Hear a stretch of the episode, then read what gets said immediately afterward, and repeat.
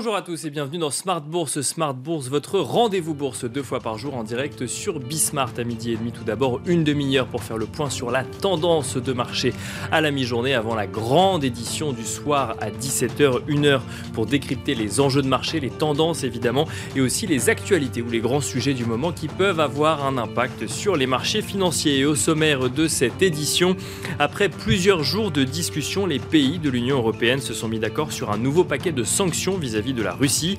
Parmi celles proposées par la Commission européenne ont notamment été retenues un embargo sur le charbon russe, une limitation des importations en provenance de la Russie, mais aussi des exportations et notamment en matière de produits technologiques. On retient également une interdiction pour les navires russes d'affréter dans des ports européens ainsi qu'un gel des avoirs de plusieurs banques russes. Sans oublier bien sûr l'élargissement de la liste des oligarques concernés par les sanctions déjà en vigueur, une liste qui intègre d'ailleurs à présent les deux filles de Vladimir Poutine. Des, sanctions euh, qui n'ont euh, pour, euh, pour l'heure pas eu d'effet sur les cours du charbon qui restent stables après sa forte hausse de la fin de la semaine dernière. Nous nous intéresserons euh, dans cette émission également de près aux taux obligataires, à commencer par le spread franco-allemand qui s'écarte depuis quelques jours. Certains l'attribuent à l'élection présidentielle française, d'autres rappellent que ce n'est pas le seul spread européen à s'écarter. Nous demanderons à nos invités comment ils interprètent cette OAT à 10 ans qui revient sur des niveaux jamais connus depuis 2014, au-dessus de 1,25%. Nous leur demanderons également ce que l'inversion de la courbe des taux dit aux États-Unis alors que la Fed a fait part de son intention de normaliser plus vite, plus fort et plus tôt que prévu sa politique de soutien monétaire à l'économie américaine. Et au sommaire euh, de euh, ce soir également, nous reviendrons dans Marché à thème euh, sur le secteur de la food delivery comme thématique d'investissement, un secteur porté au nu lorsque les mesures de restriction étaient au plus fort à travers le monde, puis qui a connu des parcours boursiers compliqués lors de la réouverture des économies, une thématique d'investissement détaillée par Anne-Claire Dossin, gérante chez Amiral Gestion. Bienvenue à vous tous qui nous rejoignez. Smart Bourse, c'est parti.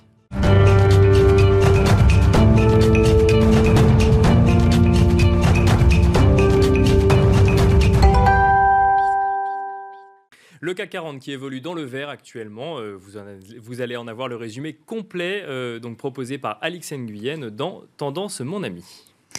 Le CAC est sur le point d'inscrire sa première progression depuis lundi dernier. On relève que l'indice parisien aura perdu près de 3% sur la semaine. Le marché dans son ensemble oscille entre espoir d'avancer sur le dossier russo-ukrainien et durcissement monétaire. Pour rappel, la Fed estime que l'économie américaine est assez robuste pour supporter un resserrement monétaire rapide. Les hausses de taux vont s'accélérer et le bilan sera réduit de presque 100 milliards de dollars par mois. Le tout sans compter qu'à deux jours du premier tour de l'élection présidentielle française, la bourse de Paris s'avère particulièrement frileuse. Sur le front des matières premières, le baril de Brent oscille autour de 101 dollars, alors que les pays membres de l'Agence internationale de l'énergie vont puiser un total de 120 millions de barils de pétrole dans leur stock sur six mois. S'agissant des taux, l'écart de rendement entre l'emprunt français à 10 ans et son équivalent allemand se creuse. Outre-Atlantique, le rendement de l'emprunt à 10 ans se tend. Aux États-Unis, la remontée continue des rendements obligatoires impacte le secteur de la technologie. Euh, Microsoft, Tesla et Nvidia reculent. On relève par ailleurs que la hausse des rendements profite aux grandes banques telles que JP Morgan, Wells Fargo ou Citi. Euh, à Paris, la plus forte baisse revient à ST Microelectronics dans le siège de l'indice SOX des semi-conducteurs de Philadelphie. Euh, s'agissant des autres valeurs à suivre, enfin, Crédit Agricole avance dans le vert après l'annonce de l'acquisition d'une participation de 9% dans le capital de la banque italienne Banco BPM. Et puis euh, Stellantis grimpe suite à la cession par le constructeur automobile de sa participation restante de 25% dans le capital de Jeffco au groupe CMA-CGM. Voilà, donc le CAC 40 qui gagne 1,43% à 6554 points. C'était Tendance, mon ami, le résumé complet de l'actualité boursière du jour proposé par Alix Nguyen.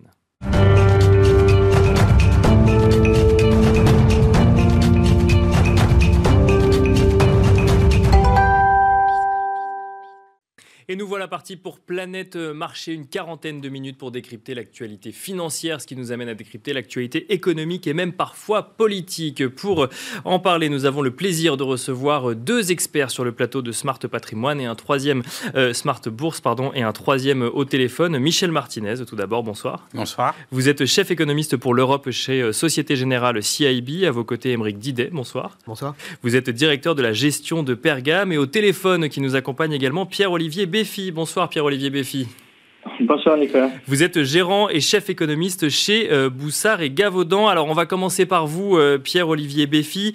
On va revenir sur euh, bah, l'actualité hein, de, de, cette semaine, la découverte des minutes de la Fed au lendemain d'annonce de la L. Brennard qui laissait entendre que le, le, la réduction du bilan de la Fed commencerait dès le mois de mai et que le rythme serait intensif. Je ne sais pas si c'est le terme que vous utilisez, mais c'est celui que je vous propose. 95 milliards de dollars par mois et ce durant trois mois, voire un petit peu plus, avec cette volonté d'arriver à euh, un soutien monétaire plus neutre, je cite, à voir ce que veut dire le mot neutre dans euh, le discours euh, de la Fed. Comment est-ce que vous interprétez cette décision de la Fed actuellement, Pierre-Olivier Béfi Bon, je crois qu'il n'y a pas trop de surprises non plus. Je pense que le marché, il a déjà énormément incorporé euh, une fête qui va accélérer sur euh, le, resserrement monétaire.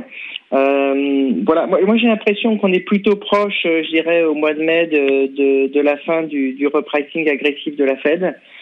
bien sûr qu'on peut aller un peu plus loin, mais je pense que depuis 2018, je dirais que la Fed a un track record terrible. En 2018, ils étaient en autopilote, ça s'est très, très mal terminé. Euh, bon, en 2020, on a eu l'average inflation targeting qu'ils n'ont jamais fait. Euh, voilà, donc là, ils, ils, étaient très en retard. Le marché, du coup, est maintenant euh, s'est remis à, a, a, mis la pression sur la Fed. Moi, j'ai l'impression que ce qui va être très compliqué maintenant pour la Fed, c'est d'organiser un resserrement sans sans des à sur la croissance qui peuvent être assez violents. Voilà, donc euh, ce que Powell quand Powell parle de soft landing, je pense que c'est un peu compliqué. Donc, euh, donc voilà, je pense qu'on est quand même pas loin. On a beaucoup ajusté sur les taux. On n'est pas loin quand même d'avoir fait le travail sur les marchés. Ce qui peut d'ailleurs, dans un premier temps, notamment au mois de mai, être plutôt une bonne nouvelle pour les marchés actions, les marchés d'actifs risqués, euh, parce qu'on aura une certaine confirmation. Mais euh, si, par exemple, les indicateurs avancés commencent à affaiblir très fortement que j'anticipe plutôt vers l'été, euh, dans un contexte où euh, bon la hausse des taux est un resserrement monétaire, mais euh, je, je, pense que ce qui est plus, encore plus dommageable, c'est le retrait de la liquidité euh, de, de, de, la Banque centrale.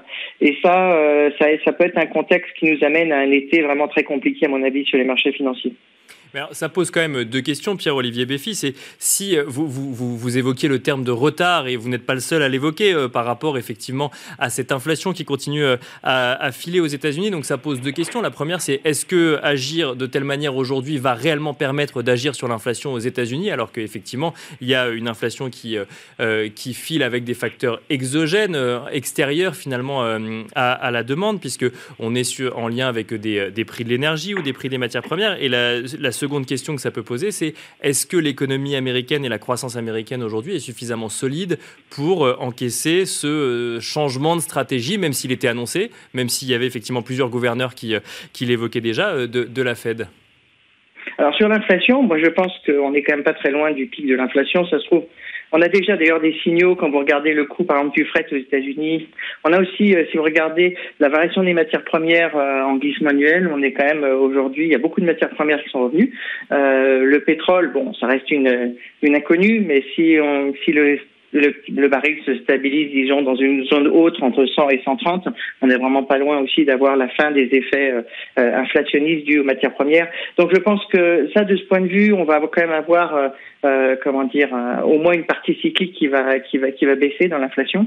Après, il y, a une il y a un deuxième point qui est un facteur plus structurel, c'est-à-dire que, si vous voulez, la crise du Covid et la quelque part l'énorme stimulus monétaire et, budgétaire euh, a amené euh, en quelque sorte aussi un, une nouvelle, un nouveau régime d'inflation, éventuellement d'inflation salariale. Et ça, c'est sans doute un impact un peu plus durable sur l'inflation, et c'est ce qui va devenir un peu plus intéressant. Donc, je pense qu'en termes d'inflation, on va quand même avoir une baisse de l'inflation euh, dans, dans, les dans les trimestres qui viennent. Je pense que c'est assez consensuel.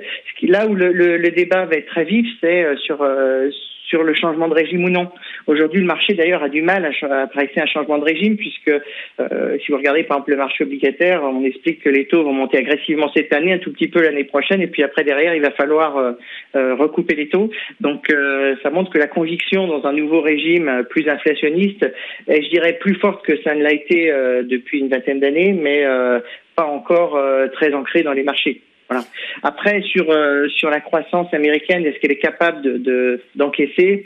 Moi, je pense que de toute façon, aujourd'hui, ce qui est on voit très bien que les, les, marchés obligataires et les marchés actions d'une certaine mesure aussi intègrent le fait que l'économie est fragile et peut peut à tout moment basculer euh, dans un scénario, euh, je dirais, euh, de ralentissement beaucoup plus prononcé que ce que les gens ont en tête. Aujourd'hui, ce qui est consensuel, c'est de dire voilà qu'il y a une inversion de la courbe des taux, notamment sur le 2 ans 10 ans, hein, sur la forme 2 ans 10 ans, mais qu'on l'a pas par exemple sur le 3 mois 10 ans. Enfin bon, donc tout le monde dit bah, de toute façon il y aura pas de récession, vous inquiétez pas. Donc c'est peut-être là qu'il y a le plus grand danger pour les marchés, parce que même si on n'a pas de récession, il suffit qu'on ait un ralentissement assez prononcé pour que les marchés à un moment se fassent un peu peur.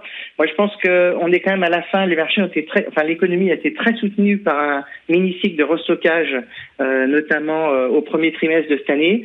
Euh, on est, on a encore un tout petit peu de restockage, mais euh, on a quand même un consommateur qui est quand même énormément sous pression euh, dans tous les pays développés. Euh, donc une phase de ralentissement, là aussi économique, me paraît assez inévitable. Et après, c'est l'ampleur de ce ralentissement qui sera, qui, fait nature d'un débat. Voilà. Ça veut dire aussi que le moindre choc entre guillemets un peu négatif, un peu inattendu, et on en a eu quand même pas mal depuis un certain temps, voilà, peut amener à, à des scénarios un peu plus négatifs sur sur la croissance économique mondiale. Alors ça, c'est du côté des États-Unis. Pierre-Olivier Béfi, je vous propose de commenter également euh, la, réunion de la, la réunion de politique monétaire de la Banque Centrale Européenne, réunion qui se tiendra la semaine prochaine. On a pu découvrir le compte-rendu de politique monétaire de la dernière réunion de la Banque Centrale Européenne, où on voit que les faucons, alors est-ce qu'on peut les appeler ainsi, puisque effectivement, c'est pas forcément les mêmes faucons qu'aux États-Unis, mais les faucons sont, j'ai envie de dire, majoritaires au sein de, de la BCE, avec une volonté de dire que toutes les conditions ou presque sont réunies pour une remontée des taux sur le sol européen. Et c'était avant qu'on découvre le chiffre de l'inflation pour le mois de mars en annuel, 7,5% en annuel au mois de mars. Est-ce que euh, par rapport à l'agenda qui était celui de Christine Lagarde à la suite de sa dernière réunion de politique monétaire, donc au mois de mars, on peut s'attendre à des évolutions à venir selon vous? Ah, Moi, je pense que de toute façon, la Banque centrale européenne euh, est amenée à, à, à mettre fin euh, au taux négatif cette année. De toute façon, quand on arrive à 7,5% d'inflation, il faut bien comprendre que être à moins 0,5 de taux, ça fait ça ne fait plus vraiment sens. Même si on monte à 0,5, 1%, on aura toujours des réels extrêmement, extrêmement négatifs. Donc des conditions financières qui sont extrêmement euh, euh, positives. Donc c'est un environnement qui, à mon avis, pour la Banque centrale, la rend assez immune à tous les chocs qu'on peut avoir. Ça peut être des chocs euh, de politique intérieure, comme par exemple euh, un peu de stress autour des élections françaises. Ça peut être euh, des chocs extérieurs avec le coût du gaz, la crise ukrainienne. Je pense qu'aujourd'hui, même si c'est un peu, comment dire, peut-être un peu euh, un peu déterministe de dire ça. Euh, je pense qu'il y a assez peu de choses qui vont faire dévier la, la Banque centrale européenne de sa trajectoire, euh, y compris peut-être même un ralentissement euh, assez marqué en, euh, à l'été ou à mon avis qui a déjà d'ailleurs un peu lieu, mais qui peut aussi se, comment dire être plus fort à l'été. Mais à l'été, même si on a un ralentissement fort, la Banque centrale va pas se mettre à baisser les taux. Voilà. Donc donc une fois qu'on aura passé, si ce ralentissement est temporaire, une fois qu'on l'aura passé je pense que la Banque centrale, d'ici la fin de l'année, aura monté les taux. c'est un peu comme ça que je le vois. Une dernière question, euh, Pierre-Olivier Béfi, euh, pour le coup plutôt marché. On a vu des, des marchés financiers de part et d'autre de l'Atlantique euh, qui ont corrigé sur le premier trimestre de cette année, mais qui ont somme toute quand même montré une certaine solidité. Euh, si on regarde ce qui s'est passé cette semaine, euh, des marchés qui ont été un peu chahutés, évidemment, avec euh, en Europe l'idée de sanctions à l'encontre de la Russie, d'un cinquième paquet de sanctions, puis ensuite les annonces ou, la lecture des minutes de la Fed. Quel est votre scénario à l'ouverture de ce deuxième trimestre 2022 pour, pour les marchés financiers, Pierre, Pierre-Olivier Béfi alors moi, je pense que le mois d'avril peut être encore un tout petit peu compliqué, euh, notamment en Europe. En Europe, on a l'élection française. Moi, je ne serais pas étonné que le score entre Marine Le Pen et, Emmanuel Macron euh, au premier tour soit beaucoup plus serré que ce qu'attendent les, les, les, gens. Euh, D'une part parce qu'Emmanuel Macron finalement fait a pas vraiment élargi complètement sa base. Enfin, on voit qu'il est assez proche dans son résultat de, de, de 2017, alors que Marine Le Pen, euh, en quelque sorte, est, est passée sous le radar pendant toute la campagne. On a parlé beaucoup de Zemmour, à un moment on a parlé de Pécresse, mais finalement, même euh, par exemple, elle était parmi tous les candidats pro-russes, c'est celle qui qui est presque passée le plus sous le radar. Donc donc voilà. Et puis elle a un vote utile au premier tour euh, qui, s'est concrétisé comme Mélenchon à gauche. Et, et je pense que euh, qu'il y a encore beaucoup, comme on sait que 80% des, du vote Zemmour euh, va sans doute aller vers Marine Le Pen au second tour, il y a quand même euh, des, des, un certain paquet de voix pour, euh, pour, que, pour, alimenter, je dirais, cette dynamique au premier tour. ce qui veut dire que moi, je ne serais pas étonné que quelques instituts de sondage, notamment pour faire un peu de marketing, lundi ou mardi, nous annoncent Marine Le Pen gagnante au second tour. Voilà, ce qui va sans doute d'ailleurs après provoquer une dynamique complètement inverse, c'est-à-dire que sur une mobilisation de l'électorat et que, et, que des et que finalement, euh, je pense que la probabilité qu'elle soit lue est quand même très faible. Mais euh, je pense qu'il va y avoir beaucoup de bruit autour de ça. Après, une fois que le marché aura évacué la France, euh, on reste quand même avec la Fed au début du mois de mai. voilà, donc je pense que c'est un contexte quand même assez difficile. Après, peut-être qu'on aura un, mois de mai un peu meilleur parce qu'on aura passé justement le début du resserrement de la Fed, euh, notamment avec le quantitative tightening. Bon, elle a déjà monté ses taux, mais enfin, elle aura fait 50 BP, on y verra assez clair. Je pense qu'il y a beaucoup de choses qui seront pressées. Donc, ça peut donner une petite fenêtre d'ouverture pour que ça aille un peu mieux. Et il faut pas être non plus trop dramatique pour cette année parce que euh, dans un environnement où la croissance nominale est très très élevée, l'inflation est très forte, on aura quand même une dynamique des profits qui va rester assez bonne, même si la profitabilité va va, va baisser. Donc, euh, je pense que cette cette euh, cette phase d'hésitation, je pense que c'est une année d'hésitation entre un scénario où il y a beaucoup de chocs qui sont adverses, que ce soit sur la croissance, que ce soit parfois géopolitique, etc., euh, que ce soit ce choc aussi inflationniste, euh, et puis d'un autre côté, malgré tout, une dynamique des profits qui est qui est pas arrivée à son terme, même si c'est vrai que quand on va aller vers le second semestre si on est un peu visionnaire et qu'on regarde un peu vers le futur, on se dira bon, les perspectives vont pas être très très fortes. Donc c'est un marché à mon avis qui est assez capé à la hausse qui peut qui peut remonter près des plus hauts, notamment aux États-Unis, euh, mais qui peut être assez résilient encore pendant pendant quelques mois. Voilà, à mon avis, c'est c'est un peu le scénario que j'ai en tête. Le, point compliqué, je trouve, c'est l'été. Encore une fois, parce que je pense que l'ISM américain, on le verra en dessous de 50 au mois d'août. Euh, c'est ça va être plus compliqué. Voilà, quand, quand on est dans une on, va commenter du coup justement en plateau peut-être ce, point compliqué euh, timing euh, notamment en matière euh, donc d'été. Merci beaucoup Pierre-Olivier Béfi de nous avoir accompagnés pour ce début d'émission. Je rappelle que vous êtes gérant et chef économiste chez Boussard et Gavaudan. On continue. Merci, merci, Pierre-Olivier Béfi. On continue cette discussion en plateau avec vous, peut-être Michel Martinez. On va revenir sur des sujets qu'on a déjà évoqués. peut-être que votre vision est différente de celle de Pierre-Olivier Béfi sur ce, ce tightening, cette réduction de bilan de la Fed qui a été annoncé. Alors effectivement, on savait que ça allait arriver, on ne savait pas quand. Euh, en tout cas, on ne savait pas quand de manière officielle. Après, effectivement, on entendait les gouverneurs s'exprimer euh, euh, selon leur, leur, vision. Là, bon, c'est acté, c'est pour le mois de mai, 95 milliards de dollars par mois pendant trois mois, voire un petit peu plus.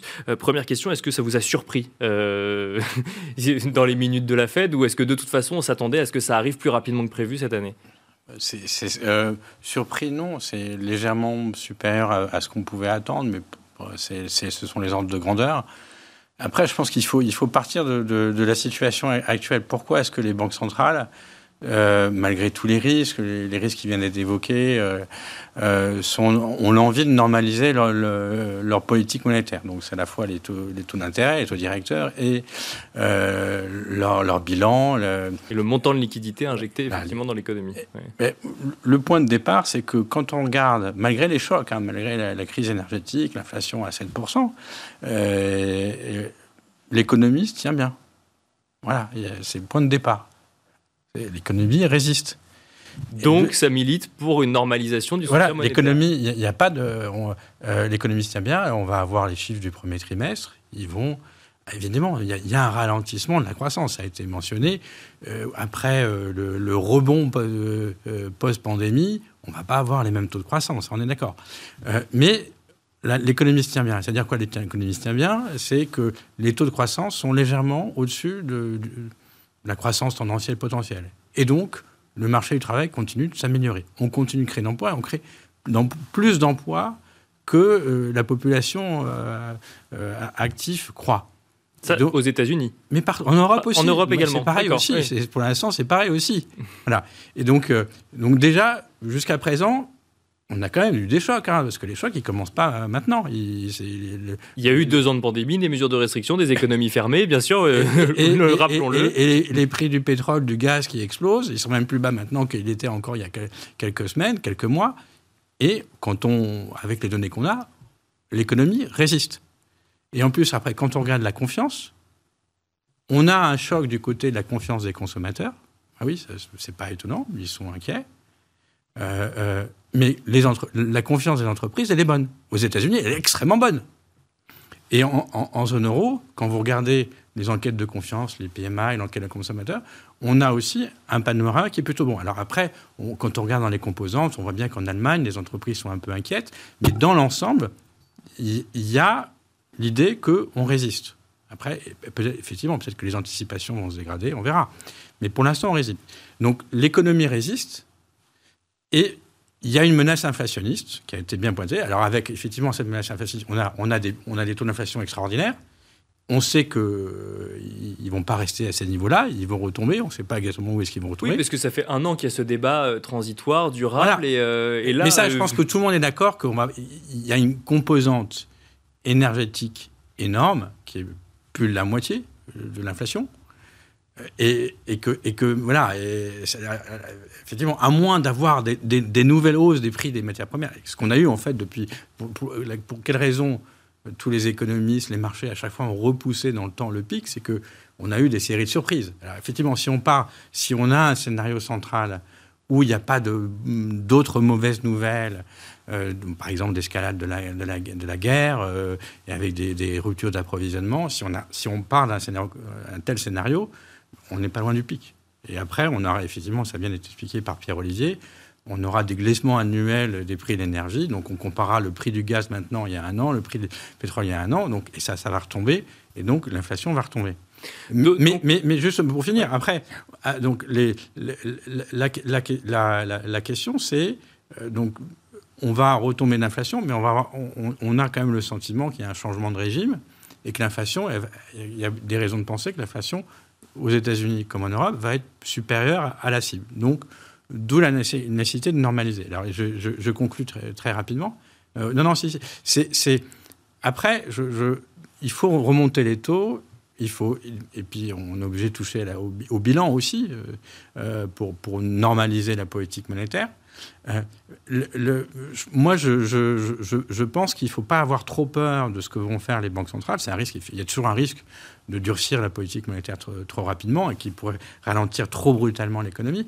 Mais euh, comme l'a dit Powell, le, président de la Fed, euh, il on va rester humble and nimble, autrement dit humble et flexible, agile. Bien sûr, oui. Et, sachant qu'en fait, aujourd'hui, personne vraiment ne sait quel est le dosage de politique monétaire qui est cohérent avec une, politique monétaire neutre, en fait, autrement dit, où on serait à, à une croissance normale pas, trop faible. Voilà, voilà. Bien sûr. Personne ne le sait vraiment. Et donc, et, donc il faut avoir, je pense qu'il faut avoir en tête que les, on, on, voit bien, ça a été mentionné, en zone euro, ton intérêt à moins 0,5, c'est quand même. Voilà, c'est très limite. Bien sûr, il s'agirait d'arrêter, c'est ça ce que vous nous dites C'est que là, là, vous pouvez prendre tous les outils de la Terre. Euh, c'est une politique monétaire extrêmement incommodante, trop favorable. 0% pour la Fed aussi, c'est pareil. Il faut remonter. Euh, euh, la Fed nous, donne, nous dit on, va, on peut remonter à la fin de l'année à, 2 et des poussières, et puis après à 2,8 euh, 2023. Mais on ne sait pas bien ce qui va se faire. Ça va dépendre de la réaction de l'économie. Et pareil pour la Banque Centrale Européenne. Alors, un mot quand même, euh, toujours euh, aux États-Unis, pour le coup, euh, c'est un, commentaire autour de ce mot récession. Alors, on voit une courbe des taux qui s'inverse aux États-Unis. théoriquement, on entend et on lit que une inversion de courbe des taux égale récession à venir dans les 18 mois. Alors on entend la Fed nous dire oui mais attention, il faut regarder certains taux et pas d'autres. Et notamment il faut regarder le 3 mois comptant par rapport à son forward à 18 mois, si je dis pas de bêtises, euh, pour euh, là commencer à acter une, récession. Mais on entend euh, également Marie Daly, la présidente de la Fed de San Francisco, qui déclare qu'elle n'anticipe pas de récession même si l'économie pourrait s'en approcher. Ça veut dire que ce mot, on le cite largement, donc c'est un risque. Oui, mais alors après, c'est pareil, il faut qu'il y ait une récession technique, un ou deux trimestres, négatif. Surtout s'il y a un choc euh, voilà, euh, quelconque. C'est possible. Quand on, quand on se rapproche de la vitesse de croisière, oui, c'est possible. Mais pour moi, ce qui pourrait empêcher. Donc, personne ne peut exclure une récession technique. Mais qu'est-ce qui pourrait empêcher, euh, faire vraiment, à mon avis, très peur au marché et, en partie, et aussi empêcher les banques centrales de normaliser? C'est pas tellement ça. Encore une fois, c'est une, une, perspective d'une croissance durablement faible, à tel point que le marché du travail se dégraderait. Et donc, on reviendrait dans les scénarios qu'on a connus, qui est qu'on ne craigne pas non l'inflation, mais une désinflation. On en est aujourd'hui assez loin de ça. Donc, il y a un trimestre négatif, pourquoi pas voire deux. Mais si, si, si on pense comme un peu comme la pandémie, c'est un one-off, ça arrive une fois, puis après ça rebondit, ça change pas la trajectoire de la banque centrale, ça la recule un peu. Euh, Émeric Didet, euh, quand on, effectivement, on, sent bien que c'est euh, un dosage très précis et qu'on qui alimente des risques, des incertitudes, des angoisses. vous êtes directeur de la, gestion de, de.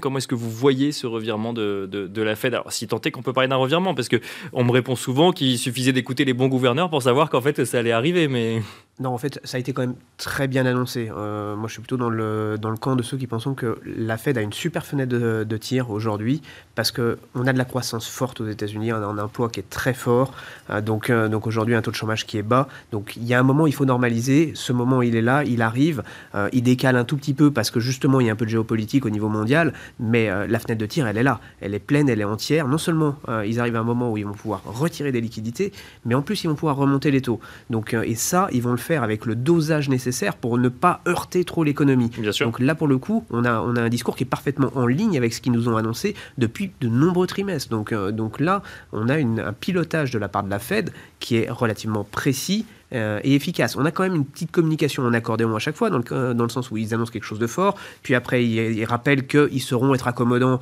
euh, si nécessaire. Mais surtout, ce qu'il faut voir, il y, a, deux choses très importantes. La première, c'est qu'ils se redonnent quelque part dans le futur des marges de manœuvre. Parce qu'on voit bien qu'on est dans un changement de régime où on, sort 30 ans de baisse de taux, on avait des taux à zéro, c'est pas viable sur le long terme. Donc là, on sent qu'on a quand même un changement de régime important euh, dans, l'économie. On avance dans l'inconnu puisqu'on ne connaît pas ce, régime-là euh, en, termes, en termes économiques dans lequel on va avoir plus d'inflation une inflation à un niveau supérieur. Par contre, il y a une deuxième chose qui est très importante, c'est la temporalité. La temporalité parce que là, on est sur un pic. La, grande question, c'est de savoir si cette super inflation qu'on connaît actuellement, qui est autour de, on parle de 7%, euh, qui sont des taux extrêmement importants d'inflation que, personne ne voulait. C'est de savoir. On en voulait, maintenant on la craint. Quoi. Exactement. Combien de, temps va-t-elle rester à ce niveau et à combien de temps va-t-elle mettre pour redescendre à un niveau normatif? Et ça, c'est un peu toute la question. Parce que c'est ça qui va aussi fortement guider euh, la politique monétaire euh, de la part de la Fed. Et là aussi, il y a quelque chose de très important parce que la Fed, elle, est en avance. La Banque Centrale Européenne, elle, elle n'est pas du tout dans le même scénario. Elle ne va être que suiveuse et puis elle a affaire à d'autres problématiques beaucoup plus importantes. C'est ça, c'est qu'elle devrait normalement emboîter le pas de la Fed. Alors la question c'est quand, mais sauf qu'elle se retrouve avec... Euh, elle prend du retard. Elle prend, elle prend du retard, mais en même temps, il y a une guerre sur le sol européen actuellement, ce qui la pousse normalement à garder une politique accommodante. Ce qui est très compliqué pour la Banque Centrale Européenne et ce qui favorise encore une fois la, Banque Centrale Américaine, qui lui laisse quelque part toute la, liberté d'agir quelque part et de profiter quelque part de, ces incertitudes qu'il y a en Europe pour pouvoir implémenter sa politique monétaire. C'est ça qui est un petit peu horrible quelque part dans cette, euh, dans cette guerre pour, euh, pour l'Europe, en plus du côté évidemment humanitaire, mais, mais qui est quand même assez dramatique, c'est que ça met la Banque Centrale Européenne dans un corner à un moment où pour une fois, il y avait de la croissance, pour une fois, il y avait de l'emploi qui, était, qui semblait être vraiment euh, bien orienté en Europe, donc on avait des chiffres en plus qui étaient vraiment des chiffres qu'on n'avait pas vus, même en France, des chiffres qu'on n'avait pas vus depuis longtemps, et on, a ce conflit géopolitique qui est un, plus qu'un grain de sable dans, dans l'économie, hein. je parle vraiment au niveau Dans l'économie, bien sûr, au niveau économique. Euh, c'est quand même un énorme, une énorme problématique parce que euh, là où euh, les États-Unis vont pas avoir toutes ces problématiques d'approvisionnement, en plus ils sortent d'une politique pure, où ils ont réindustrialisé le pays, ils ont réinternalisé énormément de choses aux États-Unis. Ça va de l'indépendance énergétique voulue par Donald Trump à l'époque. Donc, euh, donc ils sortent vraiment de, Ils sont dans une situation qui est vraiment très différente de celle européenne, qui nous, on est très très liés, et notamment l'Allemagne, à toute cette problématique d'approvisionnement euh, en provenance de, l'Est donc et de la Russie particulièrement. Donc, et, donc ce qui nous amène au sujet des sanctions. Alors le, le, cinquième volet de sanctions n'a pas l'air d'avoir énormément fait bouger les marchés. Euh, pour autant, est-ce que ça dessine quand même une économie européenne demain euh, qui, se, qui se tire une balle dans le pied quelque part, ou on reste quand même, on a pareil fait un dosage de sanctions qui permet à l'économie européenne de s'en tirer plutôt bien dans, le, dans, le, dans la situation où un conflit euh, sur le sol ukrainien se réglerait rapidement? Alors, il y avait déjà un premier volet de sanctions qui avait quand même été préannoncé la semaine dernière, donc ça c'est important. Bien sûr. La, deuxième chose à bien voir, c'est qu'on a, on a vraiment euh, targeté les, les, sanctions euh, en, fonction aussi des, de la nécessité pour l'Europe. On n'a pas touché au gaz ou au pétrole pour le moment. On touche pas au gaz et pas au pétrole, sinon les Allemands, tout de suite, ça va pas leur plaire. Et nous non plus. Donc, donc clairement, on sait quand même cibler euh, des points stratégiques spécifiques qui vont quand même avoir de l'impact, euh, mais qui ne, sont pas non plus trop pénalisants euh, pour l'économie européenne. Donc, donc c'est fait, on va dire, c'est réfléchi pour une, j'ai envie de dire pour une fois, en tout cas, c'est, on a l'impression que c'est un peu plus réfléchi que certaines fois. Donc, euh, donc euh, c'est, destiné quand même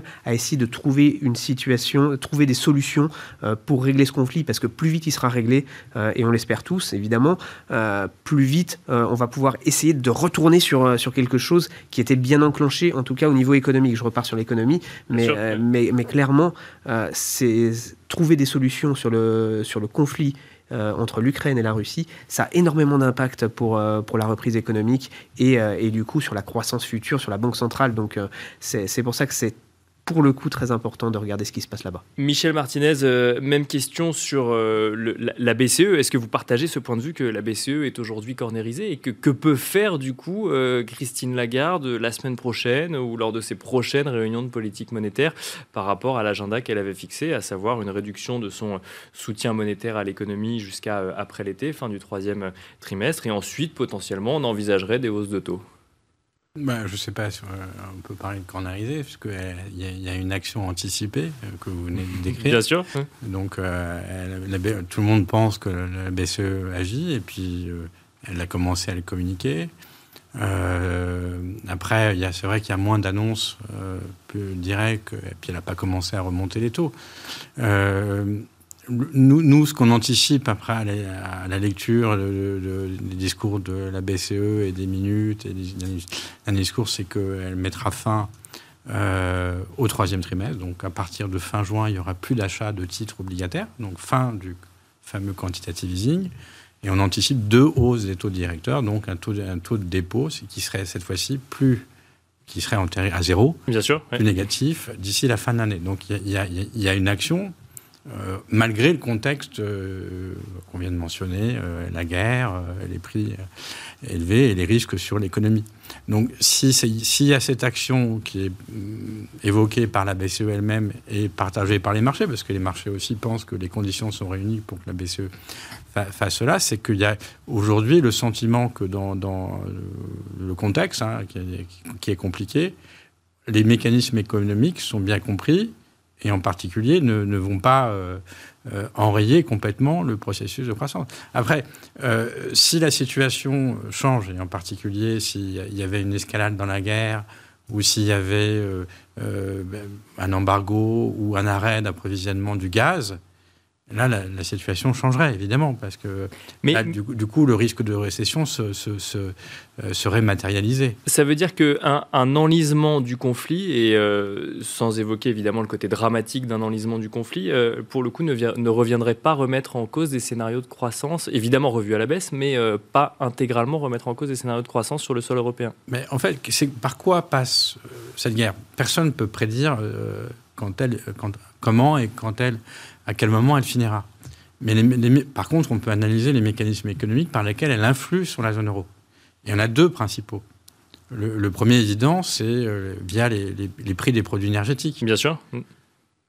Voilà, on, observe euh, les prix des produits, on peut faire des différents scénarios, mais on en a parlé, ils ont plutôt baissé. Euh, donc, euh, euh, encore une fois, s'il n'y a pas d'escalade, euh, pas, pas d'arrêt d'approvisionnement du gaz, on voit à peu près où ils vont. Et on sait mesurer quel est l'impact, tout le monde le fait, et c'est cohérent avec un discours comme quoi la croissance resterait forte en zone euro, au-dessus de la croissance potentielle. Voilà, c'est ce que c'est le consensus. C'est clair. c'est le consensus des économistes. C'est ce que nous dit la, BCE. Après, après, encore une fois, c'est pas une science exacte. L'économie n'est pas science exacte, mais, mais aujourd'hui, c'est ce que les outils nous disent. Et le deuxième canal de transmission, c'est via la, confiance. Confiance des consommateurs, confiance des entreprises.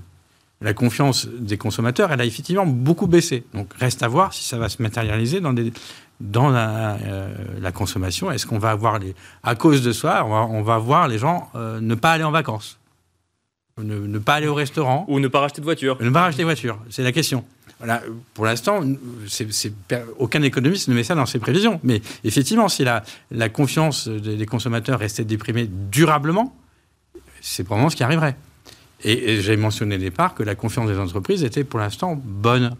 Donc c'est pas quand on regarde quand on analyse ces deux canaux aujourd'hui, le scénario que vous mentionnez euh, d'enlisement de la guerre, d'un point de vue, encore une fois, je parle que des conséquences économiques. Et bien sûr, on parle. Chose, oui, bien sûr. Voilà, à la fois croissance et inflation, c'est la seule et, marché du travail, c'est la, la, chose que la BCE regarde. Il y a aujourd'hui dans ce contexte-là, il y, a, il y a une matière à agir. Après, la autre question, c'est jusqu'où on remonte. Mais ça, comme j'ai dit, c'est il faudra être prudent, humble, y aller pas à pas et voir ce qui se passe. Matière à agir, euh, pour autant, ce sera après l'été. Euh, donc, euh, mais, mais euh, oui, on voit, on voit une hausse des taux en septembre et une en décembre. Alors, euh, un mot peut-être euh, rapide de, l'élection présidentielle française. Pourquoi? Parce que ça fait plusieurs jours qu'on lit effectivement euh, dans la presse financière que celle-ci s'invite sur les marchés financiers. Alors, certains y voient son invitation par le fait que le CAC 40 est baissé hier ou avant-hier. D'autres le voient dans le spread franco-allemand qui s'écarte ou alors l'OAT à 10 ans qui dépasse les 1,25% aujourd'hui, des niveaux qu'il n'avait pas connus depuis 2014. Rapidement, peut-être vous d'abord, Michel Martinez, dans un premier temps, et ensuite d'idées.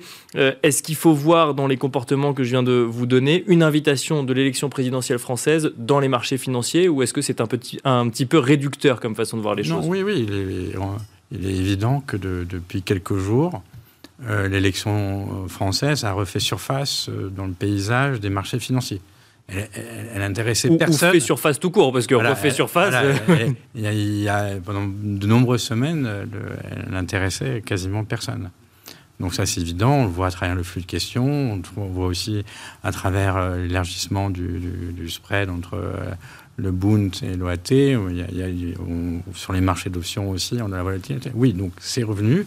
effectivement, c'est revenu parce qu'il y a eu quelques sondages qui montraient que l'écart entre Marine Le Pen et euh, euh, Emmanuel Macron était, était, était, faible, plus faible en fait que.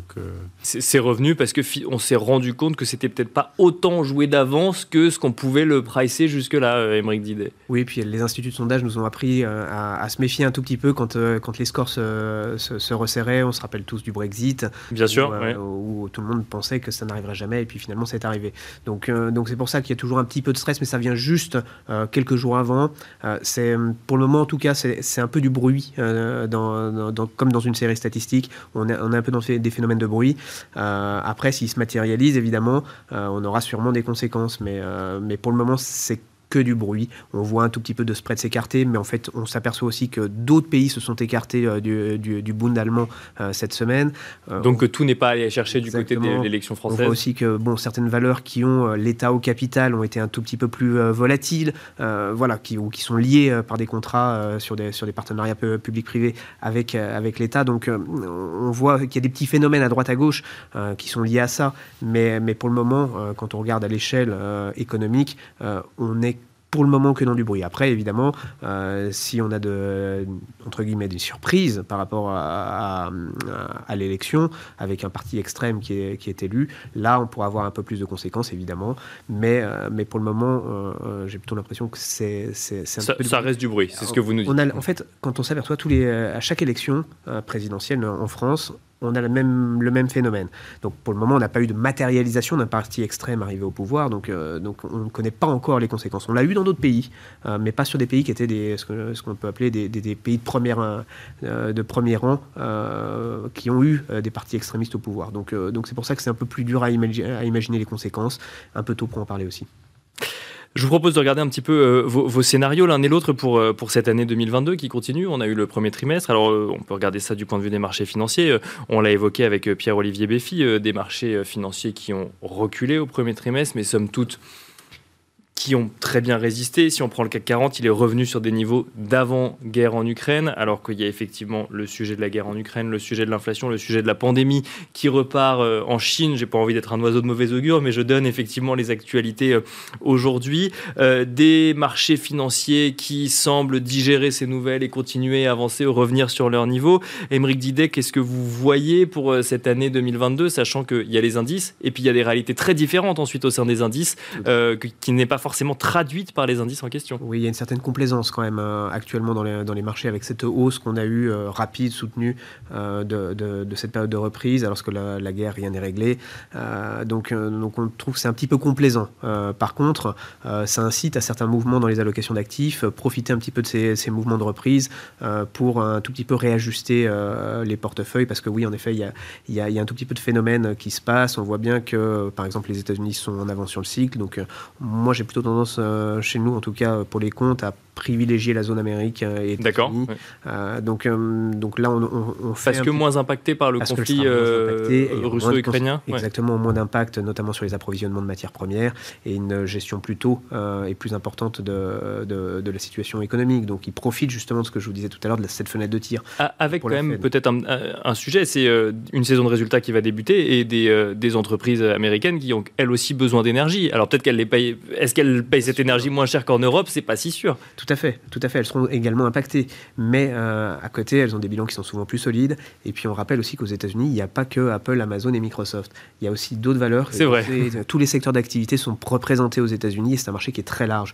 Donc, euh, donc il faut aussi de temps en temps sortir un petit peu de sa zone de confort et aller chercher d'autres valeurs qui, euh, qui recèlent finalement qui sont un peu tout terrain en période en période inflationniste. On pense par exemple au secteur des softwares quand on cherche des valeurs qui changent des, grands leaders, des grandes GAFAM. Euh, il y a des valeurs dans ce. Toujours dans la tech, par contre, pour le coup. Pour le coup, c'est une, ce sont des valeurs qui sont euh, plutôt technologiques, mais qui sont euh, plus immunisées contre l'inflation, qui ont des bilans souvent qui sont très sains, qui ne sont pas leveragés avec de la dette. Donc en période de hausse de taux, elles les subissent un peu moins. Donc c'est vrai qu'on on a certaines valeurs comme ça qui, qui, qui, sont, qui sont intéressantes, qui sont revenues fortement parce que les marchés sont revenus aux États-Unis et qui offrent des potentiels encore importants. Donc États-Unis et sur le sol européen, il y a effectivement un discours qui dit qu'on revient vers de la value, mais de la value qui demain va être impactée par la hausse des prix de l'énergie. Euh, qu'est-ce que vous regardez? Comment est-ce que vous analysez la situation? Alors sur l'Europe, euh, évidemment, on continue. On regarde quand même le côté très international des, sociétés. D'accord. Qui font du chiffre d'affaires ailleurs que sur le sol européen. Exactement, et très fort leader. Parce que là, pour le coup, euh, vraiment ceux qui vont avoir besoin de, créer du pricing power, d'avoir du pricing power, c'est vraiment, ça va être très très très important pour les, les entreprises européennes. on continue d'aimer plutôt les grandes valeurs là aussi, parce qu'elles vont être plus agile dans cet environnement-là. Donc on reste un petit peu sur ces, sur ces thématiques-là. Donc les entreprises qui ont, ont les reins solides, si je puis dire, qui sont capables d'intégrer peut-être des hausses de coûts dans leur marge. très vite, et surtout la vitesse à laquelle ils sont capables de passer les hausses de, les hausses de prix. Michel Martinez, même question. Quel est votre scénario euh, à l'ouverture de ce deuxième trimestre 2022 euh, Alors euh, sur le sol européen, mais aussi peut-être sur les marchés américains? Sur les... Bah, nous, notre scénario sur les, les, les marchés actions, c'est d'être euh, prudemment optimiste. Autrement dit, on croit à un rebond qui, qui, va être qui va pas être à deux chiffres, en dessous de deux chiffres. Euh, et puis après, on privilégie des stratégies. Notre stratégie, c'est action, on privilégie des stratégies euh, thématiques. Et en particulier, on, bâtit des index de, de, de valeurs d'entreprises qui sont effectivement très résistantes à la menace inflationniste on a des thématiques aussi euh, greenflation, donc c'est à la fois euh, transition climatique et euh, inflation. bien sûr, c'est le genre de panier, voilà. et bien sûr, les, thèmes habituels, digitalisation. Et, voilà, et puis donc, et, on pense qu'il y, a, de manière générale, oui, alors, bon, il y a, d'un point de vue macroéconomique, il y a des, des, raisons de se mettre sur ces valeurs. Il ne faut pas oublier que dans un contexte où on envisagerait, où il y aurait la, on envisagerait que le changement d'inflation soit pas uniquement un one-off une fois, mais plus permanent. Euh, quelles sont les classes d'actifs où il faut investir son épargne ben, C'est essentiellement les actions. C'est pas sur le monétaire, c'est pas sur les obligations. Et donc, euh, il y, a quand même, normalement, malgré tous les risques, euh, y, compris, mais si les risques sont plus élevés en Europe, il y, a quand même des flux d'épargne qui devraient, toutes choses égales par ailleurs, se porter sur les actions. Parce qu'il n'y aurait pas d'autres euh, endroits où, euh, où aller, et ce, malgré l'idée qu'on euh, on pourrait aller vers des valeurs refuges dans un contexte d'incertitude. Non, là, pour le coup, les marchés actions ne sont pas des valeurs refuges, mais c'est là où, entre guillemets, on peut le plus résister à un contexte inflationniste. Voilà, il y a, normalement, si on regarde en, termes d'allocation d'épargne, toutes choses égales par ailleurs, si on, va, on se dirige vers plusieurs années d'inflation à 2%, normalement, les, flux vers les obligations, le monétaire devrait quand même chuter comme drastiquement. Bien sûr. les flux vers les actions devraient plus. Donc, il y, a, quand même. Et après, ce qu'on ce qu'on dit, c'est au sein. Donc, ça, ça, ça, devrait être porteur sur. Euh, euh, sur les, les, les, actions, d'autant plus qu'on on estime, nos stratégies d'actions estiment que les, les, ratios de euh, prix sur revenus, price on ratio, sont plutôt faibles. Euh, donc ça devrait porter globalement, mais encore une fois, pas à deux chiffres la croissance. Et après, mais par contre, encore une fois, on insiste beaucoup sur des stratégies thématiques. Voilà. Et alors justement, est-ce que, euh, parce que Émeric Didier nous disait qu'effectivement, euh, il faut aller sélectionner des entreprises très solides euh, sur des stratégies thématiques, on peut regarder ça par secteur d'activité également, ou là, est-ce qu'on est vraiment sur de la sélection entreprise par entreprise, dans un contexte où effectivement un secteur ne peut pas résister mieux qu'un autre, effectivement, dans le contexte actuel? Il y, a, effectivement, alors moi je ne connais pas par cœur la liste des entreprises dans les indices, mais si vous invitez mes, nos stratégistes actions, ils pourront, ils pourront vous parler beaucoup mieux que moi de, de de, des valeurs ou euh, des recommandations qu'on fait, qu'on fait que, vous faites. Alors effectivement, mais l'idée c'est d'avoir un petit peu un scénario peut-être euh, sur euh, donc sur cette année 2020, 2022, pardon, où vous êtes euh, globalement assez assez optimiste. Émeric Didet, on n'a pas évoqué le sujet ESG, e transition énergétique, mais c'est vrai que c'est un sujet bah, d'actualité aujourd'hui, notamment de, dépendance énergétique aussi. C'est aussi un sujet de flux. on le disait tout à l'heure, il va y avoir vraiment des flux qui vont arriver sur cette classe sur la classe d'actifs actions pour ces raisons-là, pour les raisons les raisons de taux. Il n'y a pas d'alternative. C'est beaucoup de, de stratégistes nous disent que les petites, la remontée qu'on a eue actuelle euh, est clairement due à des flux qui se sont déplacés du marché obligataire pour aller sur le marché action. D'accord. Donc, euh, donc, ça, c'est quelque chose d'important. Et alors le flux ESG, il, est, il est plus que jamais important, particulièrement en Europe, puisque en Europe, on a une poussée de la volonté de faire de l'ESG à outrance. Notre régulateur pousse aussi. Donc, donc on, sent quand même qu'il y a une nécessité obligatoire, en plus, évidemment, du contexte qu'il peut pour sauver la planète et potentiellement pour se chauffer demain aussi. On se rend compte que ça peut servir et que c'est pas plus mal. Merci beaucoup, Émeric Didet, directeur de la gestion de Pergame. Merci également Michel Martinez, chef économiste pour l'Europe chez Société Générale CIB. Merci à vous de nous avoir suivis et je vous donne rendez-vous tout de suite dans Marché à thème.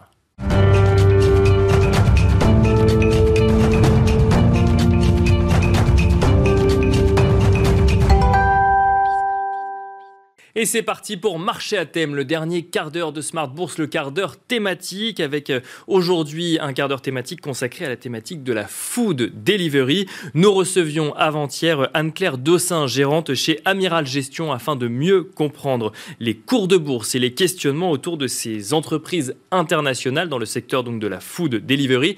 Des entreprises qui ont largement bénéficié des mesures de restriction, hein. donc au, plus fort de la pandémie avant de voir leur cours de bourse s'effondrer lors de la réouverture des économies. Regardez. Alors effectivement, on constate que depuis la, réouverture entre guillemets des, économies, euh, le, cours de bourse de ces sociétés a, eu, enfin, fortement chuté. Hein. On pense par exemple à Just Eat Takeaway, à Delivery Hero, euh, qui est moins connu en France, mais qui est un, des plus gros acteurs euh, mondiaux. on pense aussi à Deliveroo, à Uber Eats. Le, cours de bourse de ces sociétés a baissé entre 50 et 60% depuis à peu près 12 mois. Hein. D'accord, oui. C'est vraiment. elles ont vraiment été portées par les mesures de restriction et ça s'est dégonflé au fur et à mesure mesure, oui, comme vous dites. Voilà. Alors, c'est-à-dire que le, elles ont cumulé un certain nombre de, difficultés. Alors, d'abord, il y a eu l'inquiétude des investisseurs sur l'ensemble des secteurs tech, hein, et ces valeurs sont un peu associées Bien sûr, au segment, au segment de la tech. Mais en plus, il y a, bon, il y a eu cette inquiétude au moment de la réouverture. Est-ce que ces sociétés vont continuer à publier de la croissance, ou est-ce que finalement c'était un service qui, qui, avait son sens uniquement pendant les confinements, mais dont on n'a pas besoin ensuite? Euh, il y a eu des inquiétudes également sur la profitabilité, puisque certaines de ces sociétés euh, euh, n'ont pas été profitables sur les 3-4 dernières années et l'ont été encore moins en fait en 2020 et en 2021. oui, alors là même que leur marché devait les porter justement vers des, niveaux de rentabilité, puisque l'activité n'avait jamais été aussi forte pour ces sociétés-là, et elles n'atteignaient pas ces niveaux de rentabilité. Alors c'est vrai que c'est un peu contre-intuitif, parce qu'il y a eu un levier opérationnel qui aurait dû jouer très fortement à mesure que la base de clients augmentait. Bien sûr, euh, très importante. Mais en même temps, elles ont dû aussi investir euh, dans un temps record euh, et, de façon importante pour faire face à la hausse de la, de la, demande. De la, demande. Il a fallu référencer plus de, plus de restaurants. Il a fallu aussi aller chercher les clients. Il y a un coût d'acquisition. il a fallu aller chercher aussi des, livreurs pour, pour faire face à, l'augmentation de, de, la, de la demande. Oui, et puis en plus, une augmentation de la, de, la demande, entre guillemets, induite par des décisions politiques qui arrivaient du jour au lendemain. C'est vrai qu'il faut le. enfin, du jour au lendemain, ou peut-être de la semaine à la semaine, mais où, donc, donc, du coup, effectivement, il est important de le rappeler que, euh, le, en fait, la, le, la, période était porteuse pour ces activités-là, mais nécessitait aussi d'importants investissements et d'importants ajustements de, pour ces entreprises.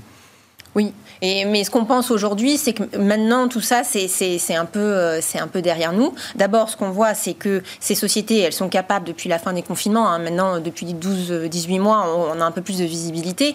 Euh, et, c'est des sociétés qui ont, continué, qui ont continué à publier des, des, croissances de leur euh, chiffre d'affaires à deux chiffres. Hein. donc, on a vraiment le sentiment que ça répond à une nouvelle tendance de consommation. C'est un vrai service euh, vers lequel le consommateur euh, se tourne. C'était pas euh, simplement réservé à la période du, confinement. On s'aperçoit aussi que chez les acteurs qui ont des activités assez matures dans, des pays où la livraison est installée depuis longtemps, je pense par exemple à, l'Arabie Saoudite. Hein. c'est un peu loin de chez nous, mais, mais c'est vrai que, c'est un marché assez mature de ce point de vue-là. On s'aperçoit que les, clients de ces sociétés, les anciens clients, hein, ceux qui sont clients depuis plusieurs années, commandent beaucoup plus plus que les clients euh, récents. D'accord. Un, client euh, de Deliveroo, par exemple, qui est client depuis 2015, il commande à peu près 10 fois par mois. Tandis qu'un client euh, de 2020, euh, il commande un peu plus de trois fois par mois. Donc on voit qu'il y avait un effet d'opportunité et euh, ça veut dire quoi? Qu'ils ont, ont, une base de clients stable effectivement, puis il y a eu un effet d'opportunité Covid, mais qui n'a pas chamboulé fondamentalement l'activité. Bah, ce, qu'on pense, c'est surtout que les clients commandent de plus en plus. C'est-à-dire qu'à mesure qu'ils prennent l'habitude de, commander, ils vont commander de plus en plus au fil, au fil des, des, trimestres, des semestres et puis, et puis des années. Donc ça aussi, c'est il y a un réservoir de croissance embarqué qui est, qui est, qui est très important. Et puis sur le le plan de la profitabilité. Donc, euh, à mesure que la, croissance euh, continue, bien évidemment, le levier opérationnel euh, va continuer à jouer. Et il devrait s'accélérer aussi à mesure que ces sociétés sont capables de mutualiser les, commandes. Hein. Ça, c'est le, management de Just Eat Takeaway qui le rappelait. Actuellement, aujourd'hui, un livreur, il transporte une seule commande. Bien sûr. À mesure qu'il y a de plus en plus de consommateurs dans, un quartier, il va être en mesure de, transporter plusieurs commandes. Donc ça, forcément, ça, ça a un, effet sur le levier opérationnel. Il y, a, plusieurs questions, effectivement, sur, sur cette thématique. Euh, alors, toujours pour aller dans euh, les, attaques qu'on peut faire au secteur, euh, le sujet de la concurrence. Je, prends le, le, le, marché français. On voit un nouvel acteur tous les mois, voire toutes les semaines arriver sur le marché. Et on se dit, est-ce qu'il y a de la place pour tout le monde? Alors, est-ce que la vision française est une vision juste au, niveau international? Ou, comment, comment, ou alors est-ce qu'il faut, entre guillemets, choisir les plus gros du marché? Pour faire face à la concurrence de plus en plus grande euh, alors c'est vrai que c'est un marché sur lequel il y a beaucoup de concurrence. Ça a été euh, une des interrogations du marché, hein, qui, a justement animé le marché et qui explique très certainement une partie de, la baisse. Est-ce que tout le monde se pose la question Est-ce qu'il y a vraiment des, barrières à l'entrée sur, euh, sur ce marché-là? Alors ce qu'on voit quand même, là aussi, on, est assez rassuré par ce qu'on voit sur les, derniers trimestres. on est en train de voir une certaine rationalisation des choses. Les nouveaux acteurs dont on parle, c'est plutôt des nouveaux acteurs du quick commerce, c'est-à-dire ces livraisons de, Bien sûr, à domicile. Oui, qu'on associe effectivement, mais pas forcément de food delivery Sur, le, sur les plats préparés, on voit quand même qu'il y a des acteurs qui sortent, qui se recentrent sur leur marché historique. Hein. Par exemple, Deliveroo est sorti complètement d'Espagne. Just Eat Takeaway a annoncé encore récemment qu'il sortait du Portugal et de la Norvège. Delivery Hero arrête complètement le Japon et l'Allemagne. On a des acteurs aux États-Unis qui ont fait faillite, hein, comme Fridge No More. Euh, on sait aussi que le dégonflement de la valorisation sur les acteurs du côté est en train de passer dans le non-côté. Et ça aussi, c'est super important parce que jusqu'à présent, on avait l'impression que c'était les acteurs du non-côté qui continuaient à être financés euh, et donc qui continuaient à, alimenter cette concurrence, à, à proposer des coupons gratuits, des promotions extrêmement alléchantes, etc. Là, les, valorisations, les derniers tours de table montrent que les valorisations dans le non-côté euh, sont également en train de baisser. Hein. On a vu aux États-Unis Instacart. Alors, c'est de la livraison de courses à domicile aussi, mais je pense que ça illustre bien ce qui est en train de se passer. Le dernier tour de table euh, a fait baisser la valorisation de la société de 40% en, un an. deux, questions pour, euh, pour conclure. Une première, c'est un sujet qu'il faut également traiter quand on parle des attaques, euh, effectivement, vis-à-vis de ce secteur, c'est le sujet éthique qui va avec le sujet réglementaire. C'est, on passe par des freelances de plus en plus nombreux. il y a des sujets parfois de les salariés ou non au sein des pays. Là aussi, c'est un sujet qui fait qui alimente des craintes auprès des investisseurs Alors bien sûr, surtout que euh, le régulateur s'est saisi euh, du sujet à l'issue des confinements, puisque bien évidemment, à mesure que le nombre de livreurs euh, augmentait, il, devenait difficile d'ignorer cette, cette, tranche des, des, des, travailleurs. Alors d'abord, ce qu'on voit, c'est qu'il y a certains acteurs, certains acteurs qui sont vertueux depuis déjà de nombreuses années. Hein. je pense à Just Eat Takeaway en Europe continentale. Ils salarient tous leurs livreurs depuis des années. Et donc ça veut dire assurance en cas d'accident, ça veut dire aussi fourniture euh, des, vêtements, euh, d'un vélo électrique. Hein, donc, euh, donc, en plus, le salariat, ça veut dire que la société peut, suivre aussi le sujet jusque sur le plan de l'environnement, hein, si on parle Bien sûr, au sens large. Donc il y a des acteurs qui sont vertueux depuis longtemps. Et puis en plus, aujourd'hui, ce qu'on voit, c'est récent, c'est là sur les derniers trimestres, la plupart des pays d'Europe ont désormais statué sur le, statut des, livreurs, avec plus ou moins de flexibilité d'ailleurs. L'Espagne est très stricte, maintenant tous les, livreurs doivent être salariés. à l'inverse, d'autres pays offrent plus de flexibilité, comme euh, la Grande-Bretagne ou même la France.